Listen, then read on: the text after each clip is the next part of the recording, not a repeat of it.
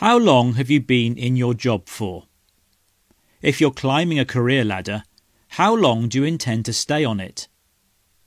It's hard to know when to jump ship and to do something different. And it's even more problematic deciding whether to quit if you don't have a new job to go to. In the past, a job for life was just that something you did throughout your working life. Being loyal to one company came with many perks and job security. But these days, there are many more opportunities to switch your career path, so it's normal to have many jobs listed on your CV. It's accepted that our goals change, so quitting one job for another shows how versatile and adaptable we are. According to insurance firm LV, a worker in the UK will change employer every five years on average. In the US, it's even shorter, with people staying with a single employer for just over four years, according to official statistics.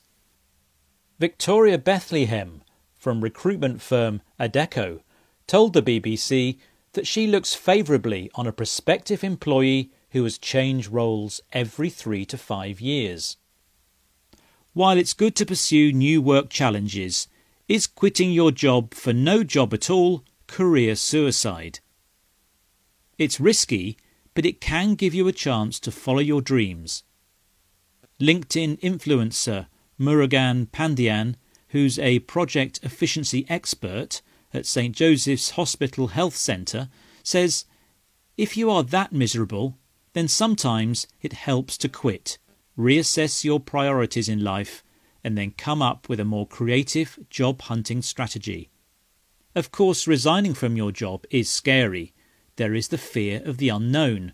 But for some, no job is better than a thankless one. The recent COVID pandemic has certainly made people think twice about their career priorities. And with workers being forced back to the office, some of them may be tempted to leave their job without having a new role to go to.